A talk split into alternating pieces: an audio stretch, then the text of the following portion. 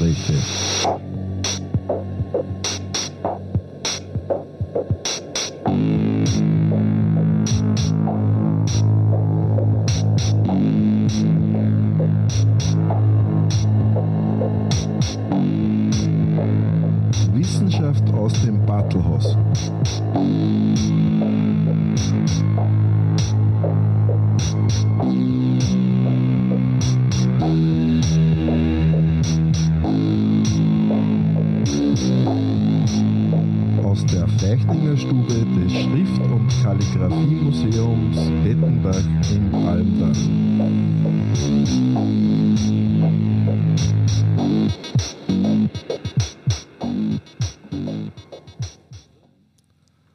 Herzlich willkommen zu einer neuen Ausgabe von Stubengespräch Wissenschaft aus der Feichtinger Stube des Bartelhauses in Benbach im Almtal. Unser heutiger Gast ist ein Biologe und heißt Josef Hemmetsberger. Hallo Josef, danke fürs Kommen. Gerne. Außer Biologe gibt es noch viele andere Sachen zum Erzählen, aber das machen wir jetzt in der nächsten, sagen wir mal, ungefähr Stunde. Durch die Sendung führt er wie immer Egon Urban und an die Turntables sitzt Joachim Havinger. Und Egon, ich bitte jetzt einfach, eröffne das Gespräch. Jetzt habe ich fast vergessen, begrüßen will ich nicht nur alle Zuhörerinnen und Zuhörer über B138, sondern auch alle die Tapferen, die in der Battle, äh, im Battlehaus sitzen, in der Feichtinger Stube und uns da äh, ja, ein super Gefühl geben, hätte ich gesagt. Ja, danke für die Anmoderation, Jochi. Äh, wir haben heute wieder einen, jemanden sitzen, der Wissenschaftler ist, also Wissenschaft, diesmal wieder aus dem akademischen Bereich. Herzlich willkommen, Josef Sepp Hemmetsberger. Äh, Okay.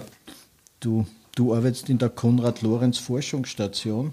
Äh, aber wie, einmal grundsätzlich, wo, wo kommst du her? Welche Verbindung hast du zum Almtal? Wie, wie ist das gekommen, dass du hier arbeitest? Also ich stamme eigentlich aus der Nähe vom Attersee, aus der Nähe von St. Georgen. Und ins Antal bin ich zufällig gekommen. Welcher, welcher Zufall hat dir denn da auf die Sprünge geholfen? Also ich habe in Salzburg Biologie studiert und äh, wollte aber im- für meine Diplomarbeit etwas im Freiland machen. Und damals, 1988, haben sie jemanden gesucht, der ein Projekt äh, jetzt nicht mit den Gänsen, sondern mit Schwarzstorch macht. Und äh, ja, ich habe halt mit dem damaligen Direktor geredet und der hat gesagt, okay, mach mal, passt. Mit welcher Intention hast du Biologie studiert? Ja, was mich immer interessiert hat, einfach Ja, aber was genau? alles. Okay, also von, von, von der Fruchtfliege bis zum Pavian. Ja, so ungefähr, ja. Also das ist eine umfassende Wissenschaft und das, äh, da kann man nicht sagen, es interessiert mich nur das oder das, weil im Prinzip ja alles Zusammenhänge hat. Das ist, das ist richtig, aber viele haben halt ein, ein besonderes Interesse, wenn sie anfangen und äh, kriegen dann den großen Blick erst mit der Zeit. Also bei mir war es eher so, dass ich eigentlich wirklich was im Freiland machen wollte. Und das ist halt auf der Uni meist ein bisschen schwieriger, weil so viele Freilandprojekte gab es damals nicht, sondern eher so Sachen im Labor. Aber ich habe gesagt, na, schau mal, ich hatte auch einige Angebote sozusagen, was, wo ich die äh, Diplomarbeit im Labor hätte machen können. Aber ich habe da halt ja, abgewartet und das war wirklich reiner Zufall. Von welchem Jahr reden wir da? 88. 38, schon ein paar Tage her. Ja, Vielleicht ergänzt Sie ganz kurz für die äh, Zuhörer. Der Josef ist vor kurzem in Pension gegangen. Zumindest formal. Äh, real, glaube ich, arbeitest du ja nach wie vor in der Forschungsstation. also jetzt bin ich quasi seit der ersten, ersten in Pension, offiziell. Aber so wirklich was geändert hat sich noch nicht. Ich, ich hoffe, es gibt da Geld am Ende des Monats. Naja, also ich mache noch äh, weiter so Langzeit-Monitoring-Programme, weil, äh, ja, weil ich das sozusagen einfach jahrzehntelang quasi gemacht habe. Und äh, es ist auch nicht so einfach, da sofort einen Nachfolger zu finden. Das, das glaube ich, aber dazu werden wir noch kommen, äh, weil ich finde ja die Geschichte, die dich mit der Forschungsstation verbindet, ja ganz besonders spannend. Äh, und darum würde ich dich auch ersuchen, die zu erzählen, weil das ist, äh, glaube ich, äh, etwas, was kaum sonst jemand in der Weise so erzählen kann wie du. Ja, wie gesagt, also ich habe eben äh, 88 bin ich ins Almtal gekommen und das war, also ich habe den Lorenz gerade noch kennengelernt, so quasi am, in seinem letzten Sommer, wo er auch noch an der Forschungsstelle war. Aber er war halt schon ein ja, alter Mann und halt schlecht gesehen, schlecht gehört und ja. Aber zumindest habe ich ihn noch kennengelernt, mhm. sozusagen. Er dich auch noch. Er mich auch noch. Gut. ähm, das Projekt, das, für das ich gekommen bin, das war eben über Schwarzstorch, mhm. eigentlich über Schwarzstorch in Oberösterreich. Und das ging eigentlich aus von der Uni Göttingen. Ah, über damals unter Antal Festedic. Mhm. Und angeblich war es das letzte Projekt, das Lorenz sich gewünscht hat. Aber das lässt sich nicht mehr wirklich verifizieren. Aber es ist eine gute Geschichte. Mhm. ähm, also dann äh, habe ich halt meine, meine Datenaufnahme gemacht, vor allem eher im Müllviertel. Und 89 ist Lorenz dann ja gestorben im Februar. Und da war es dann so, dass eigentlich die, diese Station ähm, zugesperrt werden sollte. Der Grund war ein einfacher. Die Finanzierung damals ging über die Österreichische Akademie der Wissenschaften. Und die haben schon zu Lorenz Zeiten gesagt, wenn äh, Lorenz stirbt, dann sperren sie zu. Der Grund war einfach, Ethologie, also diese klassische Ethologie war damals nicht mehr in. Also das hat eigentlich keiner mehr gemacht. Und, äh, und sie haben dann auch wirklich den Geldhahn beinhart zugedreht. Ja. Klassische Ethologie heißt was? Klassische Ethologie ist eigentlich hauptsächlich rein beschreibende Sachen von, vom Verhalten. Also jetzt keine quantitativen Datenaufnahmen, keine statistischen Analysen, sondern im Prinzip ist es ein Geschichtenerzählen. Ja. Und äh, Lorenz war ein begnadeter Geschichtenerzähler, nicht? Und äh, aber es war damals halt auch so, dass ähm, wenn man Wissenschaft betreibt, muss man das ja auch äh, irgendwo publizieren in wissenschaftlichen Journalen. Und das hätte damals keiner mehr genommen. Also das, das war einfach aus. Also das, keiner hat das, konnte man das irgendwo unterbringen in irgendeinem wissenschaftlichen Journal. Also Lorenz hätte zu, zum Schluss zu seiner nichts mehr publiziert in wissenschaftlichen Journalen. Das nehmen sie nicht mehr. Also ohne äh, quantitative Aufnahmen und ohne statistische Auswertungen war es aus. Also es ging einfach nicht. Okay, das heißt, man hätte diese ganzen Geschichten in irgendeiner Weise quantifizieren müssen, so gruppendynamisch äh, organisieren, so dass es äh, in Zahlen handhabbar geworden wäre. Ähm, im Prinzip ja. Also es ist halt so, dass äh, wie alle Wissenschaften es überall eine erstens eine Weiterentwicklung gibt und was natürlich dazu kommt, ist, dass sich die Fragestellungen auch ändern. Also damals dieses rein beschreibende ähm, fragen immer noch Leute heute, was kann man bei den Gänsen noch erforschen, nicht? Aber mit anderen Fragestellungen und anderen Methoden fällt einem immer wieder was ein. Gut, das ist ja beim Homo sapiens auch nicht anders. Ja, also es ist im Prinzip überall so. Aber vielleicht zurück zu dieser Geschichte. Also äh, 89 nach dem Tod war eigentlich wirklich sozusagen aus, äh, weil auch die Leute, und das waren ja nicht sehr viele, die damals dort gearbeitet haben, die sind eigentlich sukzessive quasi abgewandert. Also die haben sich äh, andere Beschäftigung gesucht. Und ich bin eigentlich der einzige übrig gebliebene, äh, so Anfang der 90er Jahre. Also so, ich glaube, ich habe ein halbes Jahr lang alleine in dem Haus gewohnt und habe halt die Tiere versorgt. Und, Und halt auch Daten aufgenommen, was wir damals halt gemacht haben mit den Gänsen, vor allem während der Brutzeit, aber sonst war niemand mehr da. Mit welchem Geld dran? Weil der war ja zugedreht. Das ging äh, aus von äh, der Uni Wien, die äh, sozusagen äh, so eine quasi Übergangslösung finanziert hat. Das heißt, ich habe hab kein Vermögen bekommen, aber ich habe zumindest ein bisschen was bekommen.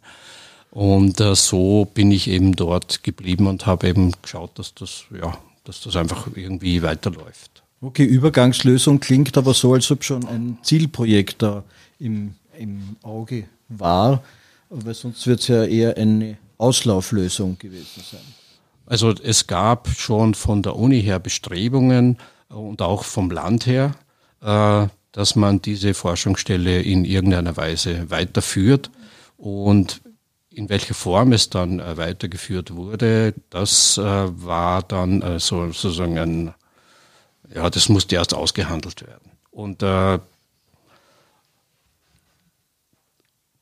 einer der Hauptakteure war damals der John Ditami, der war Ordinarius für Verhaltensbiologie an der Uni Wien.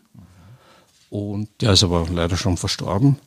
Und der hat ein paar Jahre vorher dieses Ordinariat bekommen von der Uni und hat sich eben ausgebeten, dass er sozusagen die Forschungsstelle als Außenstelle seiner, seiner Abteilung oder seines Instituts bekommt. Und so gab es halt diese vielen Bestrebungen, dass es doch in irgendeiner Weise äh, weitergeführt werden konnte. Ähm, ja, da waren einige Minister da und lauter so Scherze. Also damals der Fischer war damals Wissenschaftsminister, haben sich das angeschaut und ja. Aber man hat eben diese Lösung gefunden und die bestand eigentlich darin, dass äh, das Land sich bereit erklärt hat, sozusagen diese ganzen Unterhaltskosten, also von Miete, Telefon, Strom und so weiter, bis Gänsefutter zu finanzieren. Und das Wissenschaftsministerium hat sich bereit erklärt, äh, über die Uni zwei Dienstposten sozusagen für die Forschungsstelle abzustellen. Und das ist im Prinzip jahrzehntelang so geblieben. Alle anderen, die dann dort gearbeitet haben oder auch angestellt wurden, die wurden immer ja, befristet über Projekte angestellt. Also diese zwei Fixposten gab es, gab es von der, von der Uni her, aber alle anderen, und das waren dann doch im Laufe der nächsten Jahrzehnte relativ viele Personen, die dann äh, dort gearbeitet haben. Das ist einer der beiden Fixposten warst du. Ich war einer dabei. Ich war ja der erste Fixposten. Der erste Fixposten. Ja, ich muss da vielleicht ein bisschen reingrätschen einmal, weil ich weiß ja nicht, ob alle schon mal an der Forschungs- oder an der alten Forschungsstelle waren. Das ist ja ein wunderbares Haus, sehr idyllisch, aber halt auch sehr alt, hätte ich einmal gesagt. Äh, super idyllisch. 1779 steht am Türstock. Ja, 1779, okay. äh, und so hat es auch ungefähr ausgeschaut, nehme ich an. Also was äh, Wohnen und Heizen und dort Leben äh, äh, be be bedarf hat, war es wahrscheinlich ein bisschen mühsam, nehme ich an. Aber was mir am meisten taugt, ist ja, du bist da quasi als, jetzt sage ich mal unter Anführungszeichen, junger Biologe dort ein halbes Jahr alleine mit deinen Gänse. Ja, ich durfte schon Besuch. okay. also so klostermäßig war es nicht. Okay. Ja, nein, das freut mich im Nachhinein natürlich. Aber äh, da steigen wir vielleicht so ein bisschen in die Thematik Gänse ein. Du hast gesagt, du kümmerst dich um deine Gänse und du warst allein dort. Was, was heißt das? Ich kümmere mich um meine Gänse. Äh, was, was, was, was macht man da? Na gut, äh, das eine ist natürlich, die Gänse werden ja, weil sie ja nicht wegziehen, so dann auch, müssen auch gefüttert werden. Der eine Grund ist, im Winter würden es wahrscheinlich wirklich zu wenig. Die würden einfach wegziehen, weil sie zu wenig Nahrung finden. Also wenn wirklich viel Schnee ist, was mhm. in der heutigen Zeit ja nicht mehr der Fall ist. Äh, das zweite, das Füttern äh, war auch immer, oder einer der Gründe, warum sie quasi täglich gefüttert wurden oder werden, äh, ist, dass sie dann damit immer an bestimmten Plätzen sind. Das heißt, sie sind viel leichter zu beobachten und auch quasi zu kontrollieren. Okay. Und was hast du dann, also du hast zuerst so gesagt, äh, du gehst meine Gänse und du Daten aufnehmen, was, was macht man da? Also außer füttern. Ja, da müsste man jetzt wahrscheinlich ein bisschen ausholen, aber ähm, mach's ruhig. Okay. Also man muss sich vorstellen, das ist, war so eine Gänseschau Anfang der 90er von ungefähr, glaube ich, 130 Individuen. Die Gänse sind alle individuell markiert. Das heißt, sie haben so Plastik und äh, Farbringe und, ein, und einen Aluminiumring der Vogelwarte. Und anhand dieser Ringkombination kann man die äh, einzelnen Individuen sehr schnell erkennen. Okay. Das braucht man quasi nur lernen. Das ist im Prinzip so wie Schulklasse, wo man auch die Namen dann alle kennt. Also geht rein und schaut, wer da ist und wer fehlt. Dann gibt es auch sowas wie eine Anwesenheitsliste. Okay. Was natürlich äh, dazu kommt, ist, dass äh, das ähm, Soziale bei den Graugänsen, und das ist aber auch der Grund, warum Lorenz sich die ausgesucht hat, also das ganze soziale System extrem kompliziert ist und extrem vielfältig. Mhm. Also ich kann es ganz kurz äh, vielleicht äh, erklären. Äh, das eine ist, dass ähm, diese Schar wie gesagt, alle individuell markiert und so eine Schar äh, ist gewiss, im gewissen Sinne sozial hierarchisch organisiert.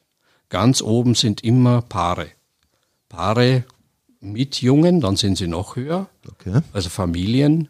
Und dann gibt es normale Paare, aber es gibt auch äh, homosexuelle Paare, es gibt Dreierbeziehungen, es gibt natürlich auch äh, Einzeltiere, meistens sind es dann junge, noch nicht geschlechtsreife, aber auch ältere, meist verwitwete, die dann so als Einzelindividuum in der Schar sind. Und äh, wenn man es hierarchisch betrachtet, sind oben immer die Familien, dann gibt es die normalen Paare, dann gibt es halt, und ganz unten sind halt die ähm, Einzelgänger. Ja. Also als, als ganz ist man in der Hierarchie äh, alleine nie quasi Chef, nie ganz oben. Was, was bedeutet jetzt die Hierarchie? Was, äh, welche Privilegien äh, haben äh, Individuen, die weiter oben in der Hierarchie sind, beziehungsweise weiter unten in der Hierarchie, welche verlieren sie? Oder was, was verändert sich? Also grundsätzlich, wenn man Rang hoch ist, hat man besseren Zugang zum Futter zum Beispiel. Dann natürlich zu guten Rastplätzen und dann natürlich während der Brutzeit auch zu den besten äh, Brutplätzen. Also erste Wahl? Ja, so ungefähr. Also da, wenn man oben ist, dann kann man natürlich äh, alle anderen irgendwie vertreiben, die unter deinem Rang sind. Okay, also das heißt, nur mit zusammengefasst, eigentlich kann man sich so eine Gänseschau vorstellen wie ein kleines Dorf, oder?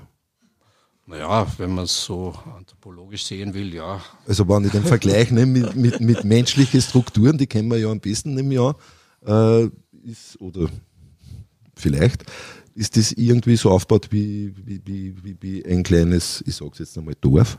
Im Prinzip kann man es, sollte man nicht, aber man kann es ein bisschen vergleichen. vergleichen. Ja. Aber das Interessante ist, einer alleine hat nicht das Sagen. Also Nein. es gibt keinen Bürgermeister oder keine Bürgermeisterin, die sagt, jetzt bin ich der Chef und ihr das was ich will. Es nicht. Das Wenn, dann gibt es nur, meistens sind es Familien, die ganz hochrangig sind. Okay, und äh, äh, das ist ja super eigentlich. Das darf man uns ja bei den Menschen auch wünschen, dass äh, Familien mehr zum Sagen hätten. Eventuell, Egon ist nicht so sicher, ich schon. Ähm, äh, In Monarchien gibt es das schon. Ja, nein. Äh, aber mich würde jetzt interessieren, okay, das ist, hat sich quasi äh, aus der Evolution so entwickelt, dass äh, Bärchen da äh, an erster Stelle stehen. Wie kommen die dorthin? Wie wird man Rang hoch? Ja, genau. Okay. Ähm, Wahlen wird es keine geben im Jahr? Nein. Nein, okay. Also im Prinzip ist es so, wenn man sich äh, so ein ideales Paar anschaut, dann äh, verpaart man sich stabil meist relativ früh. Also okay. so Weibchen mit zwei, Männchen mit drei Jahren ungefähr. Äh, es gibt vorher auch so, ähm, sage ich einmal, kleine Partnerschaften oder kurzfristige Partnerschaften, die schnell wieder auseinandergehen. Also bei ganz jungen Gänsen, das ist was eher von ein paar Wochen bis vielleicht ein, zwei Monate. Okay. Und dann irgendwann offensichtlich funktioniert es. Und dann, wenn die dann auch ähm, gleich äh, relativ erfolgreich sind. Erfolgreich heißt in dem Sinne, dass sie erfolgreich brüten und Junge aufziehen. Mhm. Das ist sozusagen ein guter Startpunkt, um äh, in der Hierarchie weiter oben zu sehen. Da mag ich jetzt nicht reingrätschen, ja. weil äh, das muss ja für ein junges Paar ja relativ schwierig sein, weil die fangen ja theoretisch relativ weit unten in der Hierarchie an. Also normalerweise ja, weil sie, wo sie unverpaart, also äh, äh, alleine sind sie eigentlich ganz unten. Wenn sie sich verpaart haben, steigen sie schon mal ein bisschen nach oben. Und wenn sie dann aber erfolgreich sind, dann können sie in der Hierarchie relativ weit nach oben kommen, aber halt am Anfang noch nicht wirklich sozusagen die, die Cheffamilie, sondern das sind dann halt meist äh, ältere, ältere, erfahrene Paare, die es schon wirklich oft geschafft haben, Junge aufzuziehen. Ja, jetzt ist ja so, dass äh, die, die weiter unten in der Hierarchie ja weniger leicht Zugang zu guten Brutplätzen haben. Das heißt, die Chance, eine gute Brut zu haben, ist ja für junge Paare dann umso schwieriger. Puh, ja, so gesehen natürlich, aber wenn man sozusagen, äh, wenn alles zusammenpasst, dann schafft man es halt auch so. Das heißt, das, da gehört auch viel Glück dazu. Glück gehört immer dazu. Ja, ah, ja. Okay. Und du hast gesagt, erfolgreich, wenn die jungen Paare erfolgreich sind, das heißt, erfolgreich heißt eine gute Brut haben. Oder was heißt erfolgreich? Erfolgreich Junge aufziehen. Erfolgreich Junge aufziehen. Also, ich tue es jetzt zum letzten Na, Mal. Das, das, das liegt daran, dass wenn man, äh, und je mehr Junge, desto besser, okay. äh, weil es bei den Gänsen anders ist als bei vielen anderen Vogelarten. Die Jungen bleiben bis zum nächsten Frühjahr bei den Eltern. Okay. Und die treten quasi als Familie auf. Das heißt, es gibt bei denen sowas wie soziale Unterstützung. Das heißt, wenn es irgendeine Auseinandersetzung gibt, dann äh, gehen die gemeinsam auf irgendeinen Gegner los. Okay. Und das kann auch intern sein. Wie? Also und, äh, Gänse intern oder nur ein. Nein, nein, Gänse intern. Ja, okay. Ja, ja. Okay. okay.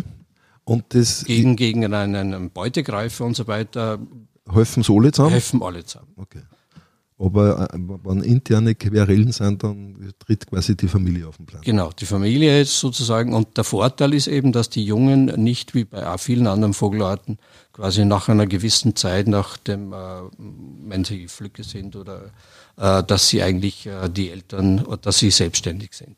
Okay. Und das ist bei den Gänsen nicht der Fall, sondern die bleiben bis zum nächsten Frühjahr, bis zur nächsten Brutzeit bei den Eltern und es geht sogar so weit, dass äh, wenn die Eltern im nächsten Jahr nicht erfolgreich äh, Junge haben, sondern wenn das, die Brut irgendwie verloren geht oder wenn die Jungen sterben, dass sich die Jungen von, quasi vom Vorjahr wieder den Eltern anschließen und dann wieder ein Jahr bei den Eltern bleiben und quasi als Einheit auftreten. Okay. Also das ist sozusagen ein, ein Unterschied zu vielen anderen äh, Vogelarten. Okay, und ein Unterschied jetzt dazu, ich tue das letzte Mal mit Menschen vergleichen, also äh, quasi eine Regierung der alten weißen Männer gibt es bei den Gänse nicht. Nein, die älteren, sozusagen meist verwitweten äh, Ganter, die sind eigentlich in der Hierarchie immer ganz unten. Okay. Und die bleiben dann bei der Schar, weil sie dort äh, überleben können. Ja, quasi. die Schar bietet natürlich Schutz. Mhm. Und äh, Gänse sind halt soziale Tiere. Also die, es gibt natürlich Ausnahmen. Wir hatten, glaube ich, einen, der hieß Nikita, der dann in seinen letzten Jahren allein eigentlich am See oben geblieben ist, am Almsee, und hat dort, äh, ja, ist einfach nicht mehr quasi mitgeflogen und mit der Schar gemeinsam gewesen. Also das ist quasi wie der... So wie ein Einsiedler. Halt. Einsiedler, ja. wie bei der Heidi der Oper, der auf der Hütte gewohnt hat, quasi. Ungefähr. Möglicherweise. also nicht der Almöhi, sondern der, der ganze Öhi dann. Okay. Der hat sich aber sein Futter dann auch geholt im Winter oder hat genug gefunden? Ja, der hat genug gefunden. Der ist nicht mehr gekommen. Ah ja. Ja, und, genau. Und was ich auch noch fragen wollte, das habe ich dich bei unserem Vorgespräch schon gefragt. Jetzt ist es ja bei uns Menschen so, äh, wenn wir da in die dörflichen Strukturen leben am Land, dass die Jungen dann irgendwann einmal sagen, das reicht mir jetzt, das soll ich alles von mir wissen, ich gehe jetzt in die Stadt, weil da kann ich quasi ungestört mein Leben nachgehen, aber wenn ich noch nicht recht weiß, was das eigentlich ist. Geht das bei den Gänse auch oder, oder sind die einfach dazu verurteilt, dass sie in einer Schar bleiben? Sind sie natürlich nicht, weil äh, die Gänse ja vollkommen frei leben. Also die werden ja nie eingesperrt, das würde ja auch nicht funktionieren. Sondern die leben vollkommen frei und die können entscheiden, ob sie wegfliegen oder nicht. Und das tun sie auch. Okay. Und meist sind es jüngere Männchen, die äh, sich verschüssen. Es kommt auch vor, dass, es, dass sie wieder zurückkommen. Ja. Gibt's auch. Aber es gibt natürlich auch welche, die bleiben für immer weg. Und wir wissen dann bei manchen auch, wo sie sind. Also es gab jetzt ein Paar, das war, hat äh, über Jahre am Leopoldskrona-Weiher in, in Salzburg gewohnt quasi. Okay, und sind dann wieder zurückgekommen? Die sind dann ein Jahr wieder zurückgekommen, aber jetzt ist sie wieder weg. ja, ich habe gehört, dass auch Kroatien oder Grado solche Urlaubsdestinationen sind für. Ja, da, dann wird es natürlich ein bisschen ähm, ja, also es geht dann ein bisschen in Tratschgeschichten. ich kann schon erzählen, aber. Äh. Ja, auch so eine Geschichte hat mich schon interessiert. Also, äh, der Egon hat gesagt Urlaub, ich hätte gesagt, sie sind studieren gegangen nach Grado oder nach also Kroatien oder. Okay. Erasmus äh, ja. Also es gab ein Paar, das äh, eigentlich relativ früh sich verpaart hat und war so ein bisschen ein Vorbildpaar das äh, auch äh, zwei, dreimal erfolgreich Junge aufgezogen hat. Und dann eines Frühjahrs war sie plötzlich verschwunden.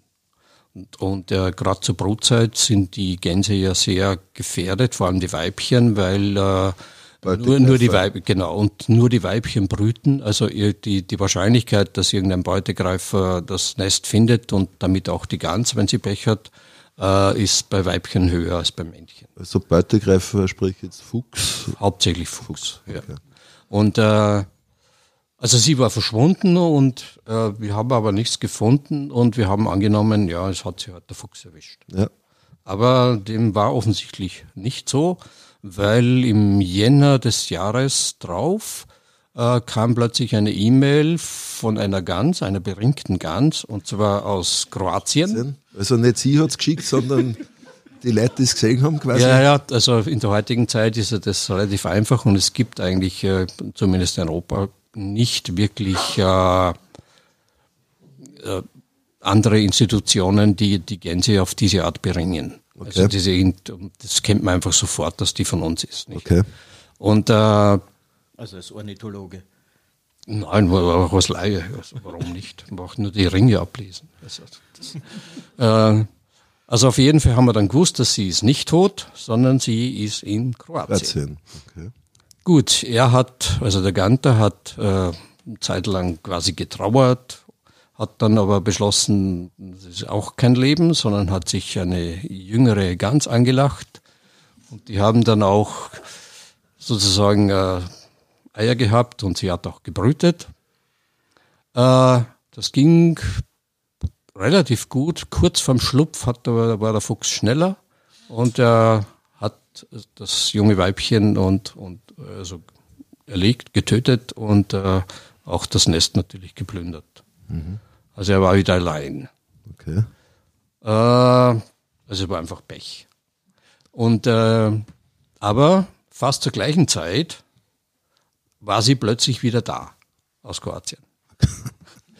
Also sie ist wieder zurückgekommen und äh, sie haben sich dann auch getroffen natürlich und haben sich aufgeführt wie ein junges, verliebtes Gänsepaar, also so Schnatter, Schnatter und da und herumgerannt und, äh, und eine anderen weggedroht, also wie es halt junge Gänsepaare machen. Okay, also keine Szene bei Du fort und... Na, also Inwieweit Gänse sich erzählen können, was sie in der Zwischenzeit getrieben haben, weiß ich nicht. Ja, okay. Auf jeden Fall ähm, war sie wieder da und sie waren wieder ein Paar. Aber nach ungefähr zwei, drei Wochen hat man gemerkt, äh, irgendwas stimmt nicht.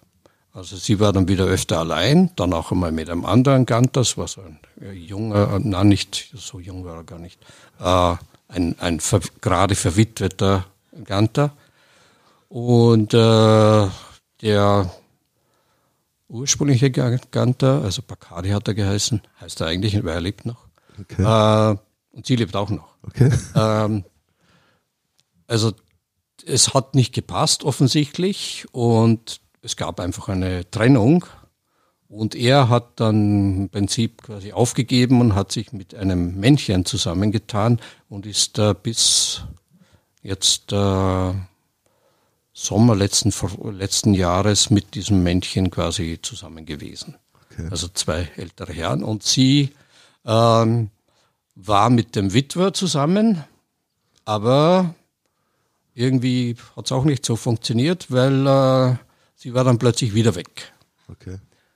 und dann gab es wieder so eine Meldung, und diesmal aus Grado, so Italien. also sie hat äh, wieder Winterurlaub gemacht. Und, die Adria äh, bleibt zumindest Die Adria ist gleich geblieben. Und äh, ist dann halt auch im Frühjahr wieder aufgetaucht aber jetzt nicht mehr mit dem Ex irgendwas angefangen, sondern ein äh, neues Männchen, der Schar, und mit dem ist sie bis jetzt zusammen. Okay. Jetzt hast du das äh, schon mehrfach erwähnt, dass der Fuchs da eine ziemlich bedeutende Rolle spielt. Wie viele Gänse aus der Star holt sich der Fuchs so im Laufe des Jahres? Naja, äh, also ungefähr. War schwer zu sagen, weil es wechselt natürlich immer. Es gibt gute und schlechte Jahre, aber es also im Frühjahr trifft Frage, es. aus den Gänsensicht oder aus dem Fuchssicht Also im Frühjahr sind es sicher so, hm, sage ich einmal, zehn Weibchen, die, der, die, er, die er sich aus der Schar holt.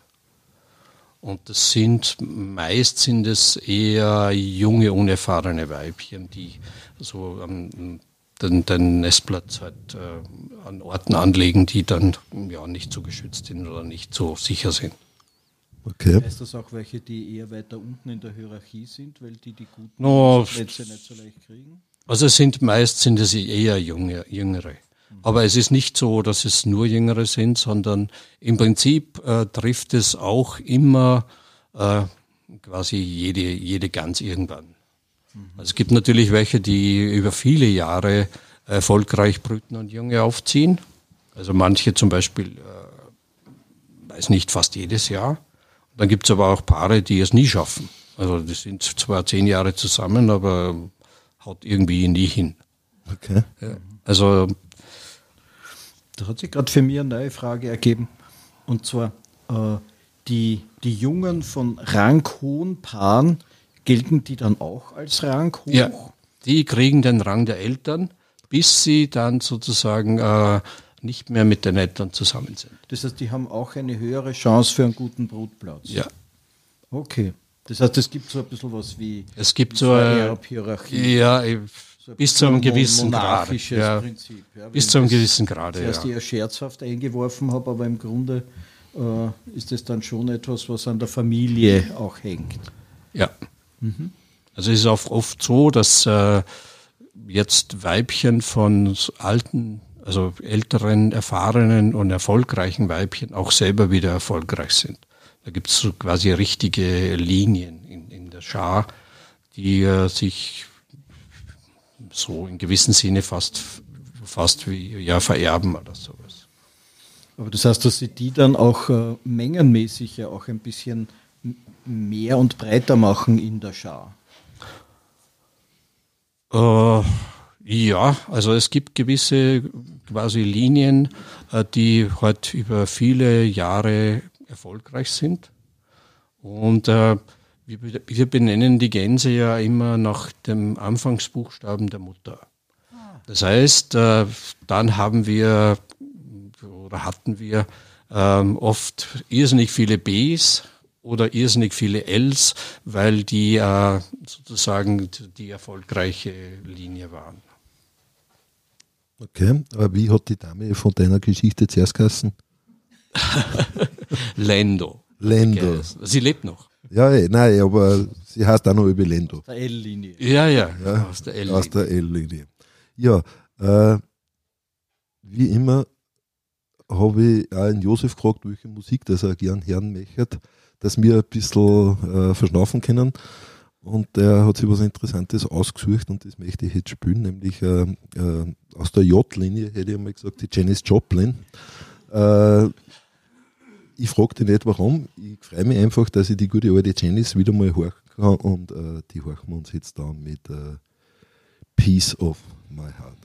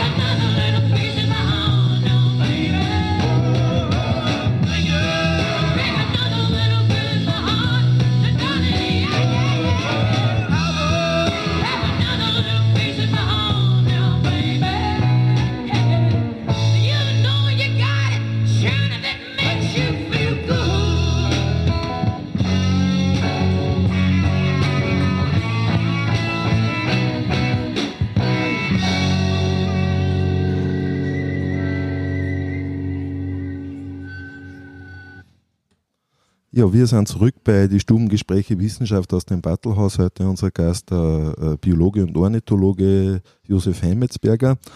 Und der Josef hat zuerst von der Lando, hat es glaube ich, erzählt. Äh, so, äh, er hat gesagt, das ist ein bisschen eine Geschichte, aber es ist eine interessante Geschichte. Und bis aufs Eierling, weiß ich nicht, haben vielleicht auch die Zuhörer mitgekriegt, warum ich da irgendwie einmal den Faden gelegt habe zu den Menschen, so mit wechselnden Partnern und Beziehungen und Vormachtstellungen. Ich glaube, das ist uns auch nicht so unbekannt. Äh, und dazu muss man aber die Geschichte einfach äh, über Generationen beobachten, oder? Und da bist du eigentlich der, der, der das jetzt quasi, wie lange hast du das jetzt gemacht? Äh, 30 Jahre? Ja, so. Ein Okay. bisschen mehr. Okay.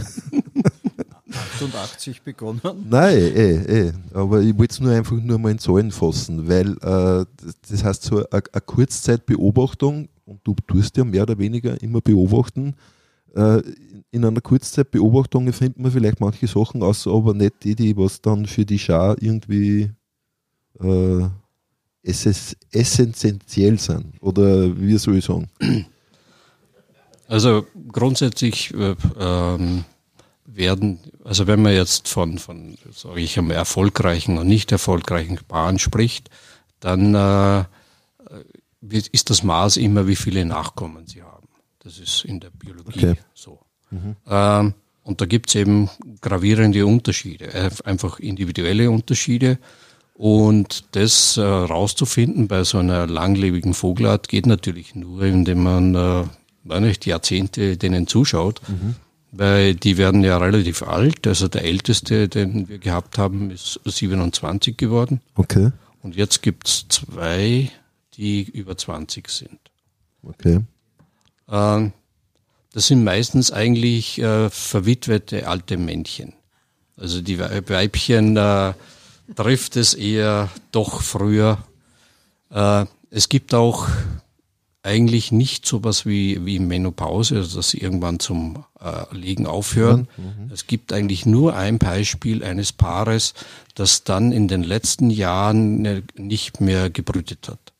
Die waren quasi Oma und Opa Okay. und haben eigentlich äh, sonst nichts mehr gemacht. Also keinen Versuch gestartet. Im, aber es ist eigentlich nur ein Beispiel. Im Normalfall legen sie bis zum Tod äh, und, und das passiert eigentlich immer so. Okay. Was bei den Gänsen noch dazu kommt, die sind sehr, sage ich einmal, Traditionstiere, also traditionsbewusst. Äh, das heißt, wenn dann mal irgendwas gut funktioniert hat, dann bleiben sie irgendwie dabei. Okay. Und das wird offensichtlich auch weitergegeben. Wir hatten dieses berühmte Paar, steht in jedem Lorenzbuch, Blasius und Sinder. Ja. Die hat äh, jedes Jahr am Almsee fast immer an derselben Stelle gebrütet, bis sie halt dann doch im Alter irgendwann doch der Fuchs erwischt hat. Aber interessanterweise haben ihre zwei Töchter auch immer in diesem quasi ganz nahe zu dieser Stelle eigentlich dann gebrütet. Okay. Und äh, vielleicht noch, wenn man diesem Vergleich, also bei den Gänsen gibt es natürlich auch so etwas, also nicht nur der Tod scheidet, sondern es gibt auch äh, Scheidung von beiden Seiten. Okay. Und interessanterweise, Einvernehmlich quasi. mh, das kann ich wieder nicht sagen, aber äh, auf jeden Fall kommt das vor. Und äh, Interessanterweise, also die Sinder hat sich zum Beispiel äh, dann einen jüngeren Partner gesucht und auch dann erfolgreich Junge aufgezogen, bis sie halt dann doch irgendwann der Fuchs erwischt hat. Aber bei den Gänsen ist es so, dass sozusagen die begehrten Weibchen sind nicht die jungen, sondern die alten, älteren, erfahrenen Weibchen. Okay. Die werden sofort umschwärmt von, von anderen Männchen. Äh, also das ist vielleicht ein kleiner Unterschied zu Ja. mal, unserer Ja, und äh, für die Hörerinnen und Hörer draußen am Radiogerät, also in der Stube sind jetzt unendlich viele Daumen nach oben gegangen, was ihr nicht sehen könnt, aber ich natürlich und wir, die da, da sitzen. Okay, also vielleicht ein kleiner Anstoß an äh, das äh, Sozialgefüge bei den Menschen. Gut, grundsätzlich ist das aber auch logisch, äh, wenn ich mir das jetzt so anschaue, weil die Chance auf einen guten Brutplatz natürlich mit einem erfahrenen äh, Weibchen mit guter Lege- und Aufzieherfahrung größer ist. Das heißt, auch die Gene des Männchens werden dadurch besser und mehr weitergegeben. Oder liege ich da falsch? Die Janice war jetzt nicht glücklich mit dir, weil da war, äh, da war Woodstock und Aufbruch und freie Liebe und Wildsein und äh, Aber wir schauen ja nicht auf die Gene, Nein. sondern auf die Gänse und, und auf die Biologie. ist es so. Quasi, dass die, quasi die mehr be, ähm, erstrebenswerte sind mit der erfahrenen äh, Weibchen wegen dem Brutplatz oder Ja, ja, das kann man ja, sieht man ja nicht. Also wenn, äh, also so ein, ein, ein, ein Weibchen, ein älteres, erfahrenes Weibchen ist sofort umringt von mehreren Kandidaten sozusagen. Okay, so wenn eine erfahrene Frau jetzt ihr Eigenheim hat, quasi ein schönes Haus und okay, jetzt nehmen wir nicht weiter mit dem. Aber was ich schon noch sagen möchte, also ich habe das schon zweimal erleben dürfen beim Josef, äh, wenn der quasi zu seinen Gänse geht und äh, beobachten geht oder füttern geht, das ist ja für mich das Erstaunliche. Äh, ich in der Schule habe schon Probleme, dass ich mir die Namen von meinen, weiß ich nicht, 100 Kindern merke. Äh, Josef, du hast 120 Gänse oder ungefähr so in der Richtung? Momentan sind es weniger, es waren die letzten Jahre nicht sehr erfolgreich. Genau. Ja, trotzdem, anyway, über 100, sagen wir mal. Und äh, die sind natürlich beringt, wie er schon gesagt hat, dass man es auseinander kennt. Aber das braucht er nicht, weil da kommt er ganz und er sagt, ah, das ist die. Und dann kommt die nächste und er sagt, hm, das ist die. Und das ist für mich einfach faszinierend. Also du kennst das quasi am Gesicht oder? Nein. Nein, okay. also ich kenne äh, ich kenn einige am Gesicht. Das geht. Es gab ganz wenige Leute, die das wirklich gekonnt haben. Aber so, ähm, also die ich schon über viele Jahre kenne, die kenne ich am Gesicht, ja. aber weit nicht alle. alle okay. Die anderen geht nur über die Ringkombination. Okay. Aber du weißt natürlich äh, so diese Angewohnheiten, die die einzelnen Gänse und Ganter haben, oder? Weil, weil du erzählt hast, wenn da jetzt ein neuer Student kommt, der jetzt da die Gänse beobachten soll oder zählen soll, der braucht einmal zwei Stunden dazu. Du hast das in siebeneinhalb Minuten ungefähr.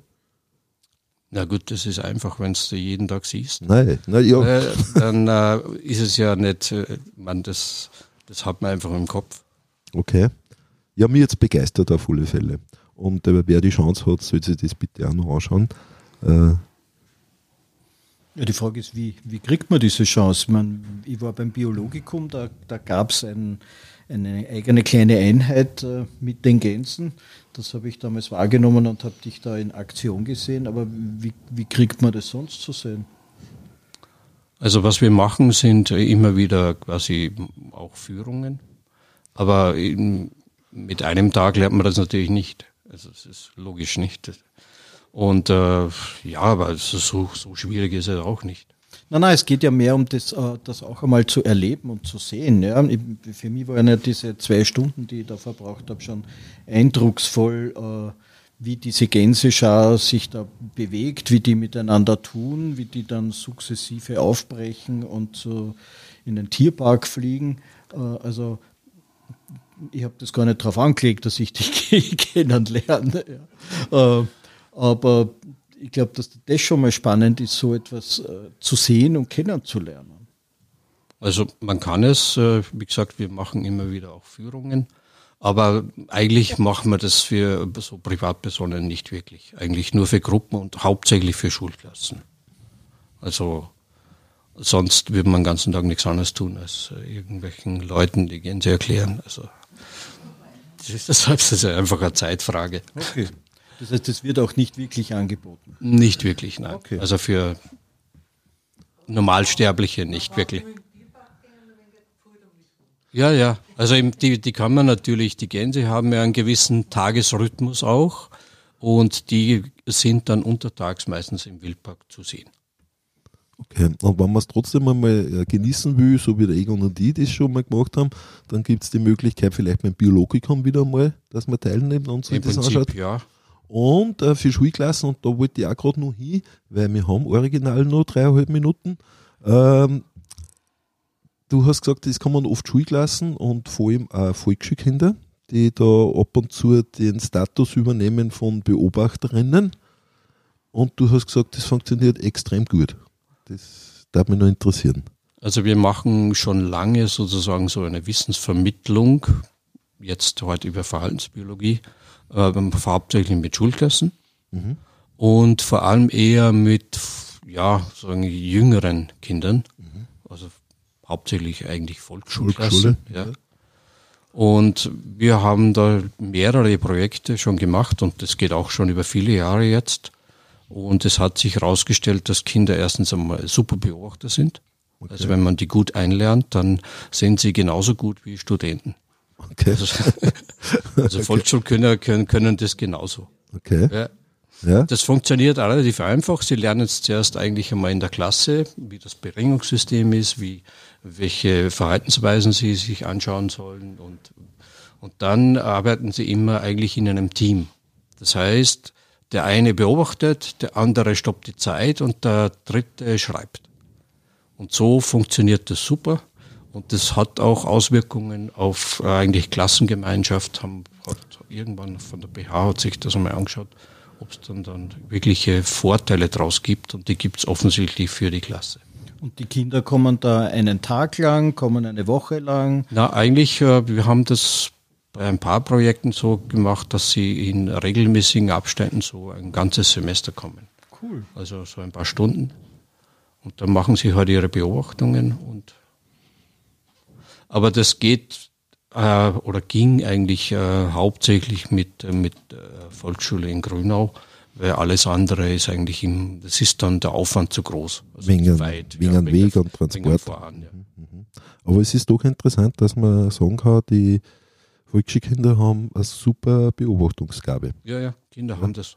Ja, ey. Kinder schauen vor allen Dingen unvoreingenommen, ja, weil sie noch keine richtige eingelernte Sichtweise haben und daher beobachten sie alles und bringen unter Umständen auch Dinge in Verbindung, die äh, Studenten schon ausblenden oder Menschen mit einem bestimmten Hintergrund. Ja, eh, Egon, aber wenn ich so schaue auf meine Kinder in der Schule, dann weiß ich, dass die vor allem uneingenommen auf ihren Handy schauen, wenn sie dürfen. Und, äh, die schauen vielleicht Gänsevideos.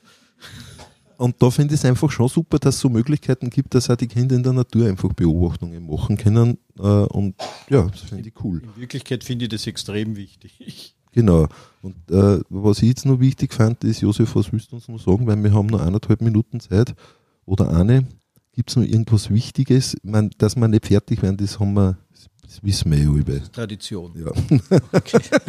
Also wir haben jetzt momentan ein Projekt eben im, im Rahmen dieser Salzkammergut Kulturhauptstadt. Da ja. geht es auch um, um Vögel, aber eigentlich um Singvögel, nicht um Gänse. Und da beobachten die Kinder die Vögel am Futterhäuschen. Das heißt, sie, wir wissen, dass die Artenkenntnis bei den Kindern heute nicht besonders gut ist. Mhm. Und das ist etwas, was sie sozusagen äh, unter Anleitung auch dann wieder lernen sollen, dass sie einfach unsere heimischen Vogelarten äh, wirklich auch einmal kennenlernen. Ja, super. Das läuft momentan. Okay. Also Informationen über, äh, über Forschungsstelle oder über äh, Kulturhauptstadt 2024. Ja, ja, steht auf der Homepage. Okay, in dem Fall möchte ich sagen, lieber Josef, danke fürs Kommen. Danke für deine Geschichten und deine Informationen, die, ich weiß nicht, annähernd der Vollständigkeit haben. Danke dem Publikum fürs Kommen, Egon, danke für durch die Sendung führen. Ja, danke Joachim für deine technische Begleitung und für die äh, Beseitigung der Malvesanzen am Anfang. okay, auf Wiederschauen, bis zum nächsten Mal. Auf Wiederschauen und danke Sepp fürs Kommen. Gerne.